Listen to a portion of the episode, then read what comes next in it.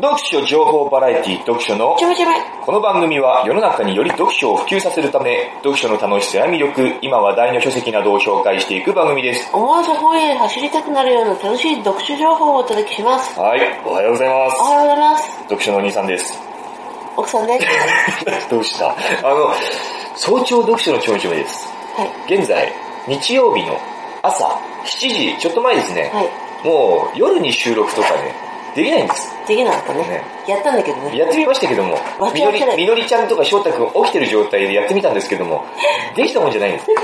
翔太くんはずっとああああ言ってるしね、みのりちゃんはもうすぐ飽き飽きちゃってね、なんかピアノ弾き出したりしちゃうしね、4人ではできない。本当は夜にやりたいんだけれども、夜に2人で寝た後にやりたいんだけども、それもできないで。きない。奥さんはもうすぐに翔太くんと一緒に9時とか10時とかに寝ちゃうし、うん。そっからまた起こすのもなんか忍びないし、なんか結局気を使ってね、奥さん大事にしてるから僕は、できないんです。だから、こういう時間帯しかもうできないかもしれない。もうね、子供の成長とかいろいろ変化が、生活に変化があって、読書のちょいちょいもどんどんこう変化していかなくちゃいけないんですよ。ね、人生っていうのは変化ですよ。はい。ね、歴史も変化だし、はい時代は変化です。はい。わかりますか、はいだからこういう時間に読書もやることになるんですよ。はい。いいじゃない。はい、いいと思いますよ。まあ、変化といえば僕転職しました。はいね、まあこれ、ツイッター関係の人はみんな知ってると思うんですけども、ツイッターで全然見てない人は、まあ知らないと思うので、ちょっとご報告しておきたいんです。ん僕は、もともとペンキ屋さんっていうのをやってたっていうのは、前にも話したかもしれないですけども、話したんじゃないかな確か話した気もするけど、まあ自営業ですよね。うんまあほとんど無職みたいなもんですよ。そうでしょうね。そうだね。そうじゃないです。ちゃんと仕事しましたよ。安く安く自営業ね。そうね、安く安くの自営。ね。うんそうじゃないと生き残れないから。まあそれでも普通に10年ぐらい頑張ってきたんですけれども、まあこのほど転職考えましてね、二人でね、まあ前も言っていやた確か。私、ど私、考えてないよ。冗談、冗談っていうかね。冗談ってないでしょ。冗談で人生を変えたりたまるかという。いや、こんなのあるよ、みたいな。ああ、そうね。うん。冗談じゃないでしょ。冗談で、冗談で言ってみた。あの、まあもともとこの前だから読書目で、今の仕事あんまりつまんないみたいな、うん。つまんないとは言ってないかもしれないけども、なんか、なんか話してた頃からいつも、そうそう。な張り合いがないみたいな。なんかやる職業ではないね。そうそう、いろんなことを、今、これからの時代いろんなことを、こう多岐にわたって、広く手をつけていかなくてはダメだみたいな話を、確かホリエモンとかの話の時にしたと思うんだけれども、ホリエモンうん。うんいつホリエモン話したの2わからない。年ぐらい前かな。あれ ずいぶん前のような気がする。あの、その時に、僕はなんかこう自分の環境をガラッと変えたい願望みたいなのがあったんだよね。で、その時にちょうどよく、あの、新聞記者、編集記者、うん地元のね、新聞社の編集記者の正社員の求人があったから、うん行ってみよう、うんっていう気持ちになって、面接受けに行ったんですね。そしたらもうその日のうちに、その日っていうかその場でもう、あの、2月から来てくださいって言われまして、うん行ったのが1月の後半なんですけれども、僕としてはね、とにかく自分というこの、動き出す自分になりたかったわけよ。新聞記者になりたいっていうよりも、なんかこう、気になったものに即動く、取りかかれる。あー、これいいな、行ってみたいな、でもな、でもな、みたいな、そうやってずっとぐだぐだ考えてる自分とおさらばしたかった。という気持ちが強かったんで、動き出せたことでもう満足したのよ。履歴書書いていけたっていうだけでもう満足だったわけ。うんでもそこでもう決まっちゃったから、もう、はっきり言ってちょっと拍子抜けした部分もあるんだけれども、あもう、もう、もう決まっちゃったの。もう人生変わっちゃうの。いいじゃない。もう本当にたった一日で、あの、人生が本当にガラッと変わってしまった、あの時は。よく来てくれた言われてるね。そうそう、よく来てくれたぐらいの、あの、勢いだったんですよ、本当に。待った甲斐があったみたいな。ね、それはさ、すごい高評価なんだろうね、面接してそう面ね。接で僕結構喋りました、ちゃんとあの、社長と専務を前に、あの、まあ、ネットラジオやってて、って、いろんな県の、いろんな県、ひいては世界のってね。そんな大げさには言わなかったけれども、だからいろんな、誰も聞いてないようなネットラジオの。2000人聞いてます。あんまりそこは、そんな興味を示してなかったわ。あの結構年配の二人だったから、ネットラジオって言ってもよくは、俺たちはよくわからないみたいな、それそうだよねって、わかんないですよねみたいな感じだったんだけれども、でもやっぱそうやって人とコミュニケーションを取るのが好きでみたいな、あの自分の世界を変えたくてって、そういう話をしたら結構食いついてくれて、やっぱそういう社長と専務に向かってそれだけちゃんと口が聞けたっていうことは多分評価は高かったと思うんですよ。ハキハキ、いや、何ですか？何笑ってるんですか、いや、撮ってみたらなんだこいつって。なんだこいつ。このクソ坊主ねね。何の役にも立たない。で、あなた何やったの？お仕事だから新聞記者ですよ。やったの？昨日はあれですよ、取材一つ任されて、おばあちゃんたちが集まるお料理教室に行ってきましたから。新聞記者本当です。記者ですから。バリッとね、スーツ着て、お料理教室行って、ガッパラ餅と一煮餅を食べてきた。食べてきましたよ取材してきましたよ。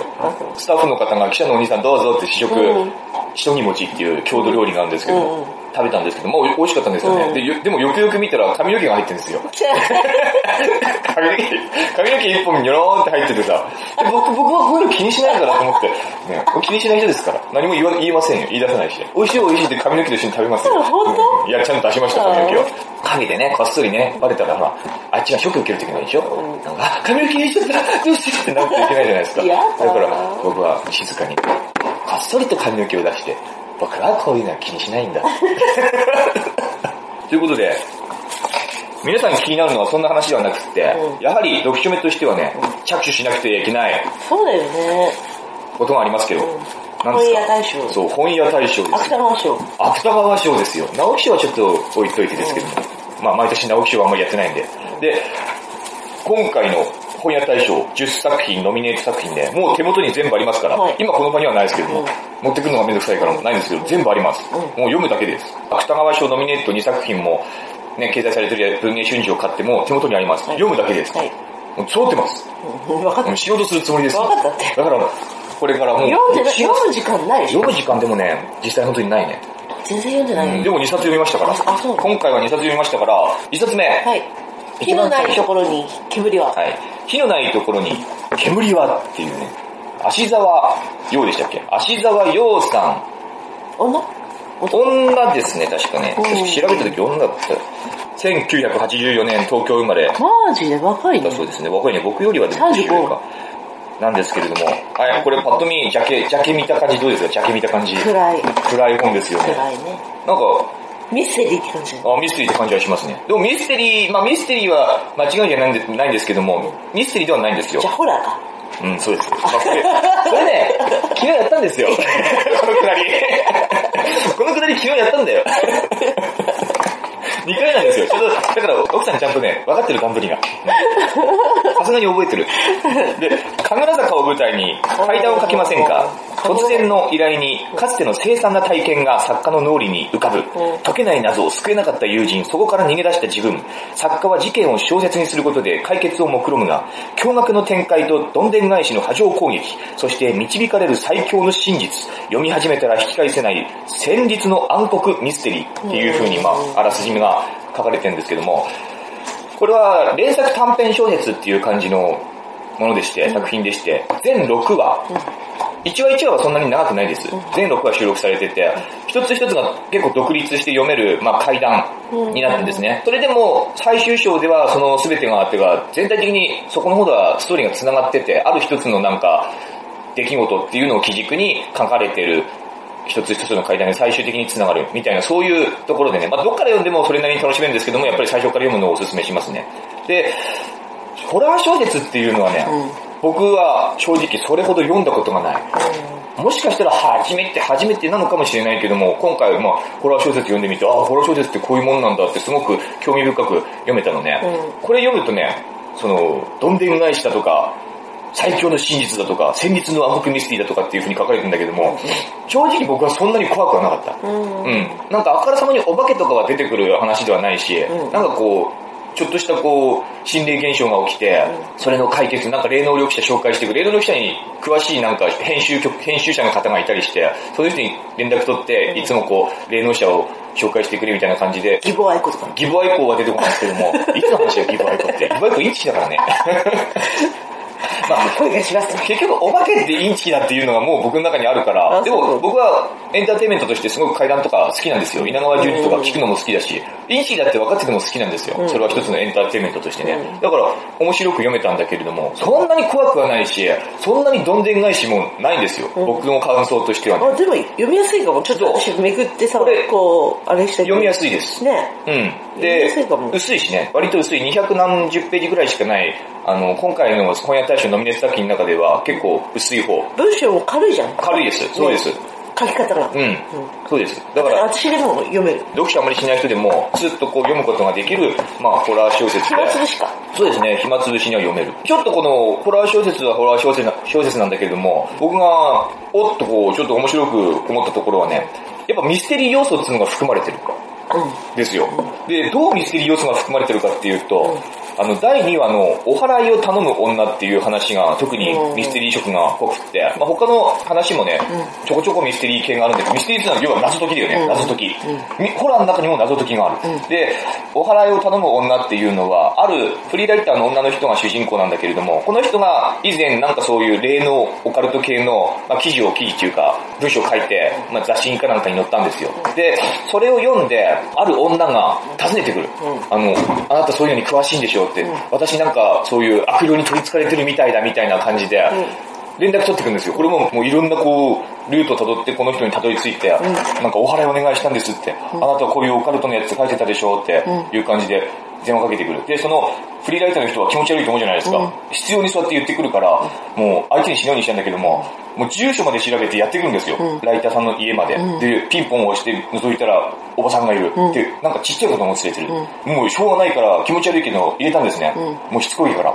そしたら話を聞くとなんかやっぱそういう悪霊なんなんか取り憑かれてる、なんか悪いことが起こ身の回りで起きてるから何とかしてほしいって。で、うちの子供が、この前、うちの子供がなんか傷だらけになってるんですよね。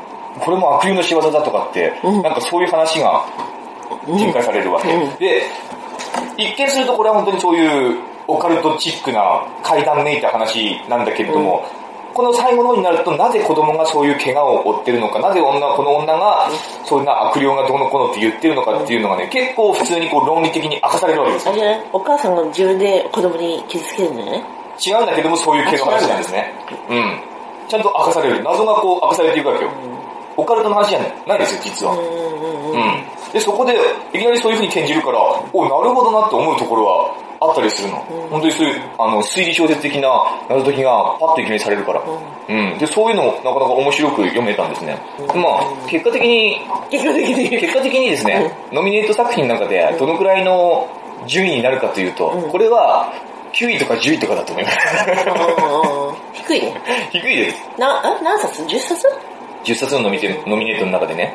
うん。うん、読んだ感じ、まあ、そこまでどうこうという小説ではないなと。うん。うん。こういうのが好きな人は好きかもしれないけども、今までのその僕が2回ぐらい本やった人全部読みましたけども、読んだ中の経験としては、これは上位には来ない。うんうん、何見てんですか今ね、話聞いてんですか？もち米をね。も、ちろんの話は誰もしないでしょうが、杉餅かお前は。なんだ？違う違う。妄想旅ラジオってうん。私よく聞くんですけど、はい。あの、この前、もちもち、うん。もちもちが好きとかっつって、うん。ポチコさんがもち米結構常備してるとかって、常備してるあれなんか、言ってた。それを聞いたらね、もち米で何かを作ってみたい。作ってみたい。お、うちには金時豆があるぞ。うん。何を作るつもり？金時豆のなんかお赤飯っていうのをうん。作りたいの？作ってるんです、今。うん。炊いてるんですだから今あの、ジャーが上にそう。でも本当は、ふかしたい。ふかしたい。うん鍋で？鍋で、でもね、出すのが面倒なんで、炊飯器でやるバージョンでやったんですけどね、なんか水がちょっと多いとべちゃべちゃになるらしいんですよ。そうですか。私ね、水ちょっと多いんですよ、今。じゃあ、べちゃべちゃ。うん失敗ですね。じゃあね炊き加減前からそういうの調べてたの今そう。え？やばい話聞いてた？そう聞いてた。やばいところに対応するにどうしたらいいんだろうと思って、今からもう。そんなことで頭がいっぱいで。そんな話じゃ絶対話に入らないですよ。頭に入らない。ねどうでもいい。そうこうやった人とかマジでどうでもいい。金時マンをいかに美味しくお持ちできるかっていうのがないや、お赤飯。お赤飯にできる。うんそう。ね。いいんですまあ、9位、9位、9位。これ、どうなんだろう、これより下が出てくるか。いや、悪くないんだよ。で、僕はあんまり怖くないって言ってるけども、読書メーターの感想とか見ると、他の人の感想とか見ると、すごく怖かったっていう人も結構いて、うん、その恐怖をどう感じるかっていうのはやっぱり人それぞれなんだ。だってあなた今怖いものないでしょいや、怖いものありますよ。あるんだうん、結構怖い夢とか見ますよ。僕よくね、あの、ジェイソンに追っかけられる夢を見るんですよ。いや、ほんとこれマジな話。本当の話。そうだね13日の金曜日のね、あの、ナタ持って、ホッケマスクのね、ナタ持って襲ってくるジェイソンが、に追っかけられるっていう夢、マジでよく見る。そのマスクずっと取ったことある。なあ、怖い。だからそこまでいかないんだよ。で、大体さ、ジェイソンってどう逃げても、どう撃退しても、起き上がってくるし、逃げられないのよね。で、最終的にもう殺され、僕が頭真っ二つにされたり、ね、首ちょんぱされたり、殺されるってことはない。そこまでいかないんですよ。いかないんだいかないんだけど、もう、でも、もう本当に、絶望の淵の中で、もうダメだ、あーってなって目覚める感じなの、毎回ね。ほんと怖い。でもこの前さ、あの、つい最近なんだよ。そのジェイソンの夢見たんだけれども、なんか全部うまくいくんだよ。なんか、なのこれと思って。あの、まずさ、ジェイソンが、ジェイソンが追っかけてくんだけども、走れないんだよ。うん。あの、俺さ、走れないっていうか、夢の中では走れないのよ。あばあばあばってなって。いや、それがさ、違うんだよ。あの、夢の中で走ろうとすると、実際の体、布団の中に入ってる体でも足を動かすんだって。うんうん。実際に、うんでも、布団が絡みついててうまく動かないじゃないですか。うんうんそれが夢の中で実際感覚としてついちゃって、夢の中で走ろうと思ってもうまく走れないもんなんだってさ。うんこれ本当にそうな、そうらしいのよ。うんで、走れないの。もう僕は走るには結構まだ3 30過ぎてますけど、まだ自信があって、ぶっちぎれるなと思うんだよ。走ってね、逃げれるなと思うんだけども、うまく走れなくてもう、遅いわけよ。で、追いつかれる。で、なんでこううまく走れないんだろうって、いつもそうやって恐怖に駆られるんだけども、その時たまたまもう車が通りかかるんだよね。で、車が通りかかって、乗せてくれるわけよ。うん来た来た来た乗せてくれるわけ。でもこれはね、映画で行くともう車がエンジンかかんないんですよ。うんなんか止まっちゃうのよ、いきなり。止まってエンジンかかんなくて、ジェイソンがダンダンやってきて、車を襲って、ガラス割って、死亡ですよ。うんでも、走るんですよ。ちょっと走るの。で、ジェイソンがガーンって掴むんだけども、走る瞬間ね。でも走り抜けれるわけよ。で、あ、よかったと思うとね、ミラー見るとジェイソンが車の、なんつうの、下に、下にこう捕まってる見えるのよ、それがう。なんかミラーで見えるわけないと思うんだけど、見えるんだよ。夢だから。ねスケルトンなまあ見えるんだよ。で、捕まってるって、まあ、もうお決まりの展開ですよねうん。捕まってるって思うんだけれども、あの、なんとか振り払おうとするわけうん。車を揺らしてうん。で、そうしてるうちに、やっぱり事故ってアウトですよ、多分大体はね。事故ってアウトなんだけれども、アウトにならないんですよ、これが。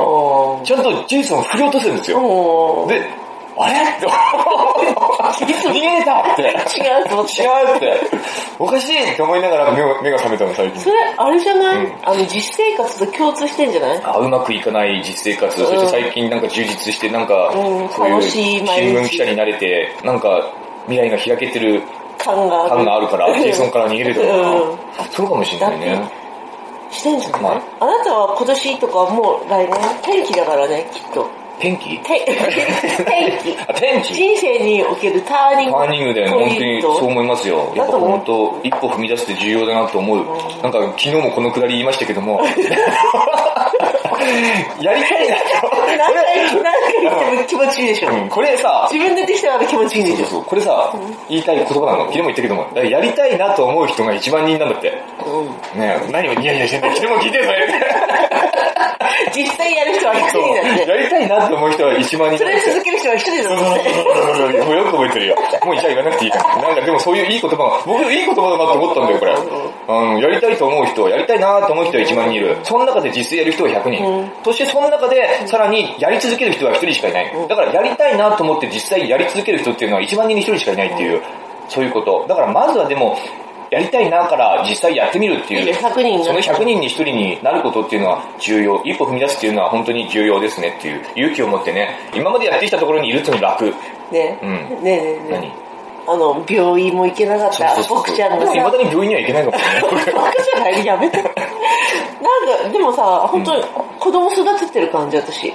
子供育てあなたをん子供だと思って。たまごっちでしょ。たまごっちそういう感じ。母乳から与えてさ、いやでも俺はね高校生が卒業して就職しましたのくだり。うん。うん今かもしんないねうんねあ大学生か。もう一回ね。奥さんの、あの、おかげっていうのもありますけども、やっぱこの読書目やって、リスナーさんがいろいろ応援してくれるっていうのはすごく大きい。本当にこれは大きい。本当に、私の時も大きいと思う。あなたのおかげも大きいですけども。でも、うん、ツイッターとかさ、で頑張って見てるとさ、なんかお兄さん頑張ってみたいな、なんていうの応援の声。ね就職した時ね、うん記者になります、記者になりました、うんこれからなりますっていう報告をした時に、うんめっちゃいいねついたんですよ。あ、そうなんだ。うん、過去にないぐらいいいねがついたのね。あそうの時ちょうど嵐が、あの、活動休止するみたいな話でね、ああの、世間がこう騒いでたんですけども、まあ、今騒がれてるのは僕と嵐ぐらいじゃないかっていうぐらい、でもあなたペン系やめても誰もさ、あ引っ張ってくんね。なんで、なんでやめんだって誰も言わないけど。引き止めてくれないし、ねそれ理由を根掘り葉掘り聞こうともしてくれないです。でも、視野になりましたよ。うん、まあいいや。いいんじゃないや嵐ね、私ほんもう最近ね、嵐の CD ばっかり聴いてる。よかったですもうね、嵐、嵐ばっかり。ファンクラブ入る。これから入ってる。でも、これから入ってる人もいるんじゃない？いるかな入りたい、見たい。このこの2年？うん。ああ、そうかそうか。で、嵐のファンになってる人見たい。はいるかもしれない、ね。生嵐が見たい。ね大野くんが好き。いやなんで？結婚したい。あなたと違うから。あ、あいいです。はい。何？なんでもない。小野くん自由な感じがしますね。奔放な感じが。奔放なんだけど、でも、なんかすごいしっかり考えてるな。そうですねそりゃそうさ、この先嵐ずっと続けていけるわけがないもの。うん。うん。スマップみたいにね、そうだね。ああいう風になっちゃうとんどっかで必ず終わりが来ると思う、うん、考えると、やっぱり綺麗な終わり方、綺麗な心のままで終わりたいっていうのはあるよね。うんどっかで自分たちで区切りをつけなくちゃいけないなっていうのはあるんだろうね。ああなたもね、うん。まあ、一歩踏み出したし、嵐も一歩踏み出すし。ですね。よかったなっていう話ですよ。話は終わりじゃないんですよ。あそうなもう、で、もう一冊なんだけれども、はいさざ波の夜っていう、おー木皿、これ中身ちょっとどこ行ったかわかんないんですけど木皿さん木皿、木皿かな？木皿泉さん、はいこれね、よかった。うん。よかった、これ。どういう話？あのー、これもまあ薄いんだわ。うん中身ないんだけど、中身ないんだけど。どうやったんだろう、中身。今ここに、あの、カバーしかないんですけど。うん。小国なすみさんっていうのが、人が、なすみさん、小国なすみさんっていう女性が主人公なんですけども、この人がですね、癌で亡くなってしまうんですね。これ、始まった時は、この話が始まった時はまだ生きてます。うん。うん。43歳です。で、もうこれ本当ショートストーリーがいっぱい続いてる小説で、最初はもう小国なすみさんが入院してて、うんなんかこう、自分のこう人生みたいなのをちょこっとこう振り返ったりしてるところから始まったんじゃなかったかな。うんで病院のベッドでね。うんでもう余命、いくばくもないんですよ。うん43歳で若いんです、自分の死っていうのを実感しながら、うんまあ、死んでいくうん。病室のベッドでね、静かに死んでいくわけよ。で、そっからね、あのー家族とか旦那さんとか、まあ、バタバタしだしますよね。人が一人亡くなるとね、もう悲しみにこう、くれている暇もないぐらいバタバタするもんなんですよ。うんうんうん。これが、本当にそれが現実。で、うんそういうバタバタし始めるんだけれども、思い思いにみんなこう、その、小国なすみさんっていう女性の人生とか、その、一緒にいた時間っていうのをこう思い出し始める。うんうん。回想し始める。うん。旦那さん、うん。あの、お姉ちゃん二人、あお姉ちゃん一人、妹一人か、うん。あと、あの、一緒に住んでるおばさんとかね、うんあの、昔の同級生とか、まあそういう訃報が届くわけですよね。うんなすみが死んだってっていう、うん。特に仲良くしてたわけじゃないけども、昔同級生でちょっとこう思い出があるっていう人も、そのなすみを思い出す。うん。あるいはあの、なすみが東京で働いてた時に同僚だった人にも、その知らせが届く。で、なすみを思い出す。うん。いろんな人がなすみを思い出していく。そういうストーリーがずっとこう書かれてる、ちょっとした短編よりも短いぐらいの話で、何話だったかな？全、全何ストーリーだったかちょっと忘れたんだけども、結構何十ストーリーぐらいの感じで書かれ出すんですよ。で、もう最終的には、もう最後やめた方がいいか。まあ、そういうふうに思い出していく、波紋のようにって書いてますけども、夏美の死の雫がぽちゃんとこう湖に落ちた時に、波紋のようにみんなにこう、夏美の死っていうのが広がっていって、思い思いに夏美を回想するっていう、言ってしまえば確かにそれだけの話なんだけれどもね、これがね、本当にいいんですよ。この帯がさ、うん。本作りの様々な現場から感動の声、続々って。うん。なんかね、本屋さんとかさ、うん印刷会社勤務とかさ、マルゼンとか、マルゼンって本屋さんね。うん。なんか、精神会社勤務とか、うん。何？身内からこう声が集めて 身内からじゃねえよ。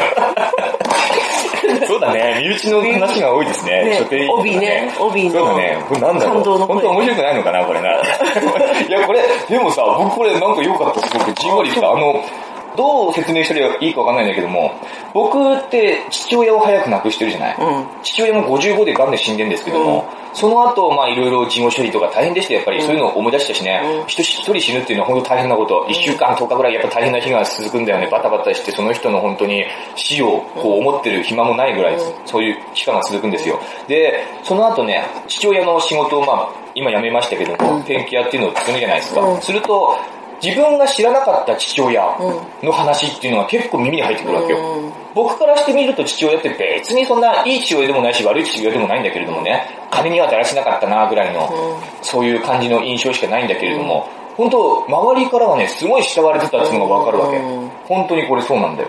ギャンブルとかは結構やってたよ。うんね、やってたんだけれども、その、変な話、五人間とかいうのも結構流行ってる地域でさ、あの話聞くと、いやー、あなたの父親本当五人間の天才だったわとかね、うん。もう神じゃないかと思ったっていうぐらい強かったっていうのね、本当に、うん。この人マジで五人間の神じゃないかって五人間で言った、いう話を聞かれたり、本当に五人間知らないから。五人間知らないかなみんな。み知らないよ。そうなの？あれ地域の。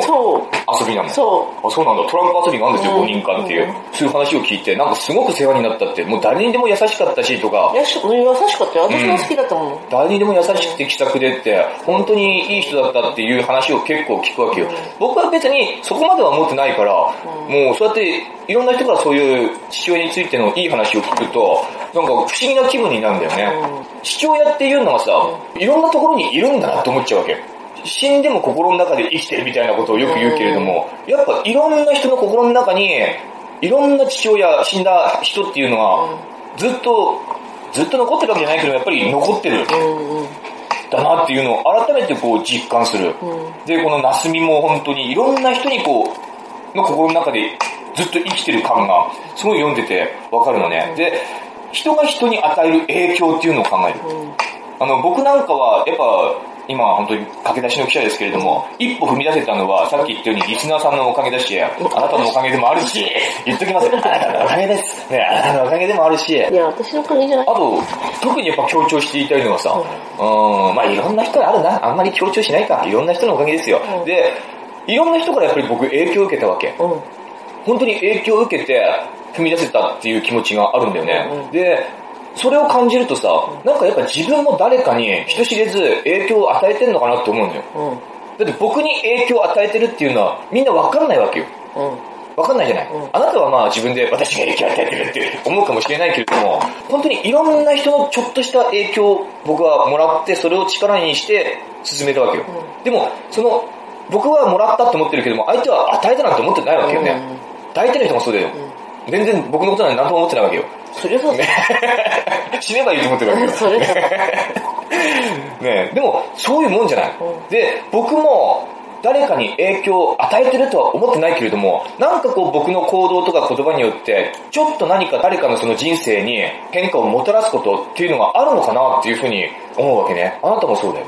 うん。あなたのちょっとした言動、ね、ちょっとこう、例えばスーパーで交わした言葉とかね、うんニコニコってしながら知らない人と交わした言葉とか、いや、よくあるじゃないですか。ね。言葉あるでしょ、で、なんてことないけれども、実は相手はそのニコニコとあなたが笑って話してくれたことに、なんかちょっと力をもらうこともあるかもしれない。で、それがあなたの知らない中で、もうその人の人生の中ですごく大きなものとして残って、たまにそれを思い出して、あの時あの人が笑って話しかけてくれたから今は頑張れてるなっていうのがあるかもしれない。うんこの世の中、そして人生っていうのはあって、そういうのの蓄積の中で我々って生きてんじゃないかなっていうふうに思うのね。話聞いてます？どうです？な、何が？えどうです？僕の話。いや、いい、いい絵の話です。ですか？何ですか？この適当な感想は？結構一生懸命喋ってるんですけども。な熱くなれば私も冷めてくるね。何ですか？冷めてくるって何？何も聞いてないでしょ？だから いや、本当にだから、いや、そんなのはみんな知ってる。知っ知ってるかな？てる知ってる。あなたが無視なだけでさ、そうですか、うんえ、そういうこと考えるんですか？考えるでしょ。みんな考えてるでしょ。本当に？そうでしょ。だからそんな話、別に大した話じゃない。話じゃないの結構一生懸命喋ってるんだけど。え、反応しなかった？知らなかっえ、た。うんそんなのみんな知ってる。え、そうなの？でもなんかそういうのをね、本当改めて気づいただけいい。いうんや、改めてそういうのを感じて、なんか本当にね、じんわり来るさざ波の夜、なんでこれさざ波の夜っていうタイトルなんか全然わかんないんだけども、それかあんな、あんあれだよね。やっぱり私年いってるからさ、あの人より。それ分感づくも、感づいてるもの、知ってるもの？うんが多いからそういうのなんとも思わない。そうなの？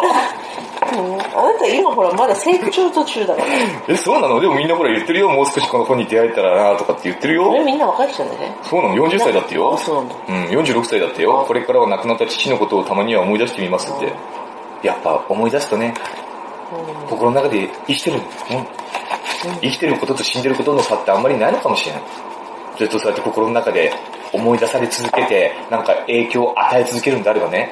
で、死んでしまってからさ、そんなことになってるなんて、まあ感じないわけじゃないですか。死んでしまえば終わりだから、その個人としてはね、本人としては終わりじゃないですか。でも、割と死んでからも、そうやって勝手にこう思い出されて、勝手になんか人に影響を与え続けてるっていうことがやっぱり、人と関わりが多か多ければ多いほどあると思うんだよね。あんまり関わらなかった人は誰からも思い出されないけども、例えば有名人とかさ、もう死んでもこう何万人規模でずっとこう思い出されるし、語り継がれ、語り続けられるし、やっぱ影響を与え続けるじゃないですか。そうですよね。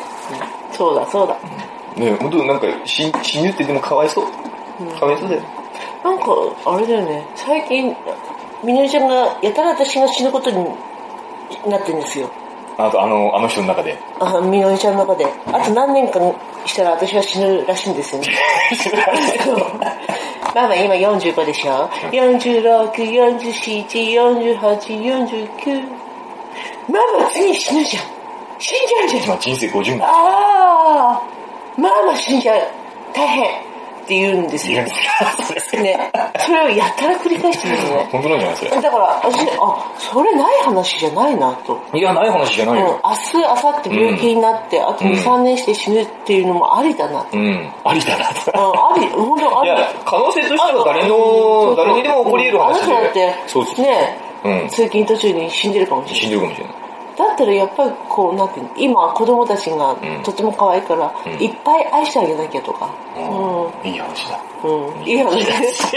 ねあの、記憶に残んないけどさ、翔太くんなんてさい。や、それなんだよ。僕だからさ、あの、たまに、あなたが死んじゃうみたいなことを考えるわけよ。考える。いや、これは嫌味とかじゃないんだよ。そういう、そういう悪意がある気持ち、話じゃなくて。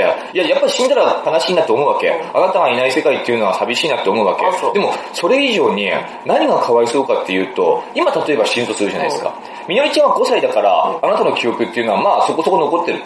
と思うんですよ。でも、翔太くんとか全然残ってないわけ。あなたは、もう今、めちゃくちゃ翔太くんを愛して可愛がってるじゃない。でも、その、めちゃくちゃ翔太を愛して可愛がってるあなた、それを翔太が忘れちゃうっていうのはさ、すごいあなたかわいそうだなって思っちゃうわけ。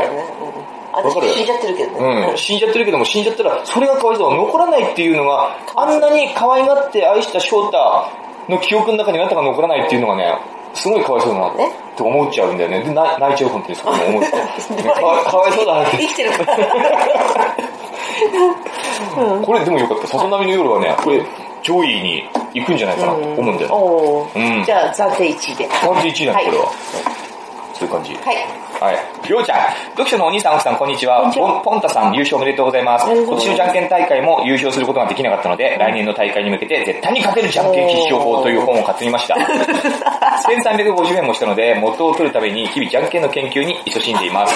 面白い本なので、リスナーの皆様もぜひ読んでみてください。と、架空の本の紹介メールを送ろうと思っていたのですが、Amazon でじゃんけん必勝法、あ、みのりさんおはようございます。おはようございまみのりさんと、すごいね、あなた。ふたくんを運んできたの？えっ、と、今ちょっと、ようちゃんのメール読んでるから、あと2、3分待ってくれる？す。いいよ。はい。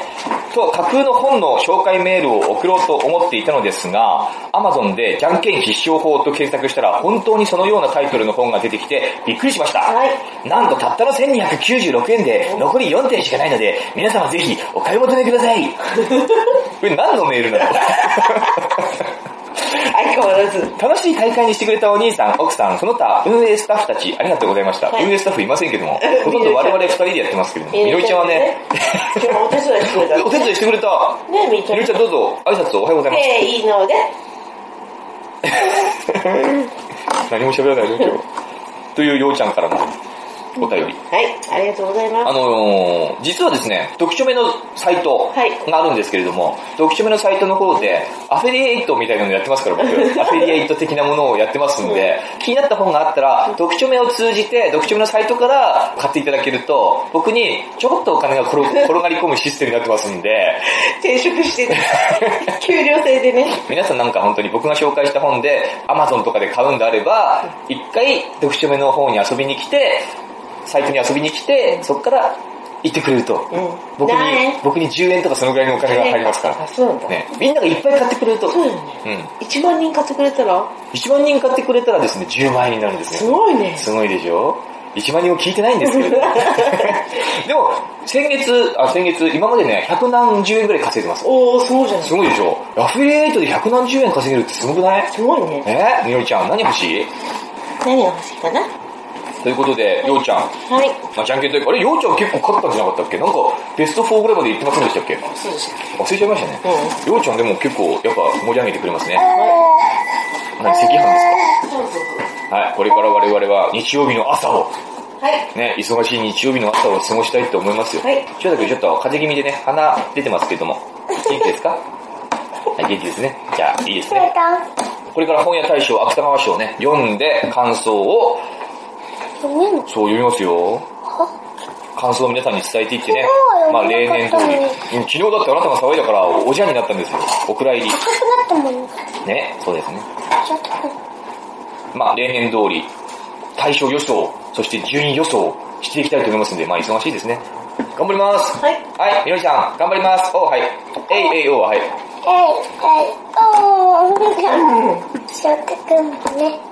あ、読書のちょめちょめのお便りは？はい。